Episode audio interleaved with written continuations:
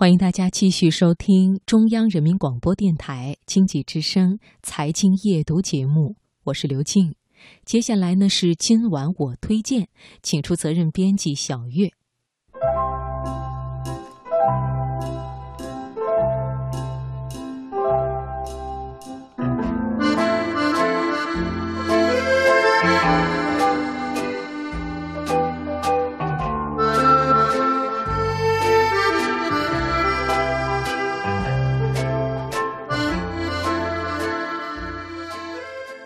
发现一家极具风格特色而又物美价廉的餐厅，并且有机会能够和亲朋好友一起在这里一起享用美食，是人生的一大乐事。但是与此同时，不知你有没有发现，其实餐厅呢会有很多的小把戏，而让你更乐于消费。比如说鲜花、香薰、灯光和音乐营造出的浪漫的情调。比如他们为菜品取出的千奇百怪的名字。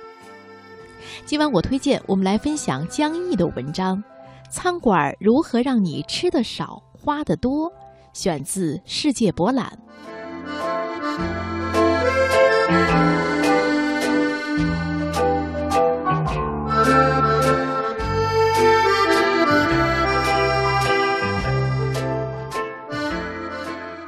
在意大利佛罗伦萨。有一家非常有名和奇怪的餐馆它并不是根据客人所点的菜单来结算费用，而是根据顾客就餐的时间长短来收费，每分钟八欧元。因为这家餐厅的老板认为时间就是金钱，而吃饭只要填饱肚子就可以了，不必追求享受，所以。他制出这条独特的经营方式来敦促人们节省时间。然而，令人意想不到的是，在如此有压力和急促的环境下，人们仍然对他趋之若鹜。虽然客人们大多是行色匆匆。如果从心理学角度看，这位老板无疑是位高手，因为他充分调动了人们的猎奇和逆反心理。当然，如果从这个角度讲，每一个经营有道的餐馆老板都必然是一个高明的心理专家，因为他们大都善于这些操控人心的小把戏，让我们乐在其中而并不自知。而如果要追究起这些让我们甘心多掏腰包的手段高超的技法，那必然要追究到第一位魔法师身上。据美国美食权威书籍《法国美食百科全书》记载，这个行当的开山鼻祖是一位名叫马蒂兰·罗兹·德尚图瓦索的人。他在18世纪时开办的伦敦大饭店是名副其实的第一家巴黎餐厅，而且根据很多历史学家和营销学教授的研究表明，也是他一手缔造了欧洲现代餐厅的经营模式。十八世纪六十年代以前的欧洲是没有独立餐厅概念的，人们在外面获得食物的途径只能来自于旅馆为住客准备的公共餐盘，或者是街边的食物售卖摊点。而在一七六五年，这一切都因为马蒂兰先生而发生了改变。一开始，他和其他摊点一样。只卖烤肉和烤面包，然而，对那些急于去工作的人来说，这些食品都太干了，难以下咽。于是，他开始加卖一种羊角汤，但是顾客们只能站着或是蹲着在街边享用。后来，他采纳了客人的建议，开办了一家专门提供午餐和晚餐的店铺。或许是从来没有这种先例，餐馆的生意并不好。几经尝试之后，马蒂兰把他的羊角汤定为主打，并给他附加了丰富的含义，并且声称这种汤可以恢复精力和活力，还具有康复的功效。而事实上，马蒂兰的羊角汤味道的确很诱人。他创新的将羊角炖成白色浓汤，这种特别的烹饪方法，在当时的饮食陈规中显得格外突出。烹饪行业也终于迎来了追求美味与精致的变革。而这还不是马蒂兰最伟大的发明，因为他还创造了花样繁多的餐单。其中一种是在菜名的下面配有手绘的成品画，非常形象而且诱人；另一种则配有描述性极强的话，比如一道蛋黄羊肉会配有这样的描述：酥软的小羊腿肉搭配慢炖五小时的蛋黄酱，再加上秘制调味料以及营养丰富的新鲜蔬菜。仅仅是阅读就给人以极大的感官享受，而菜单上描述性的语言确实能帮助销售，也的确是有科学根据的。美国康奈尔大学曾经有一项研究表明，描述菜品时语言更加优美，会使菜品在顾客中更具有吸引力，也更加受欢迎。伊利诺伊大学香槟分校进一步的研究发现。与没有描述性语言的菜品相比，被描述的菜品提升了销售额的百分之二十七。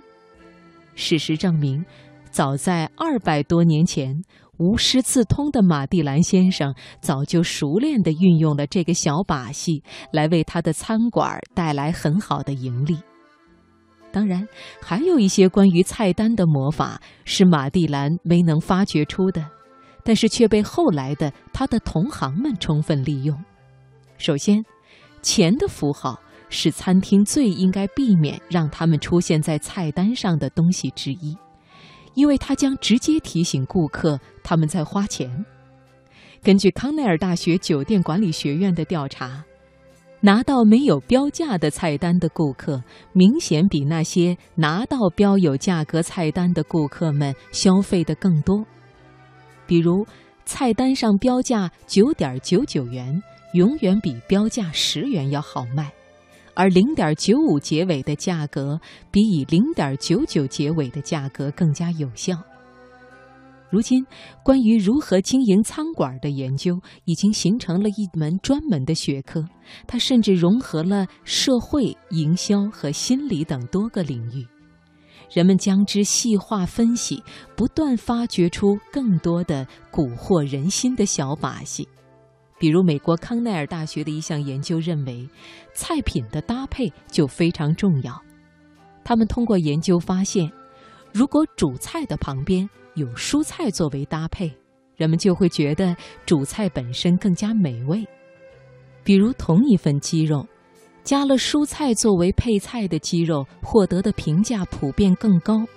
烹饪它的人被认为善良、有情趣，会享受生活，为他人着想；而没有蔬菜搭配的鸡肉则被认为烹饪它的人无聊、自私。当然，照明同样不能忽视。一项研究认为，当食客在黑暗的环境中用餐时，他们往往不知道自己已经吃了多少东西。在诸多的研究中，如何鼓励用餐者留下来，自然也是研究的重点。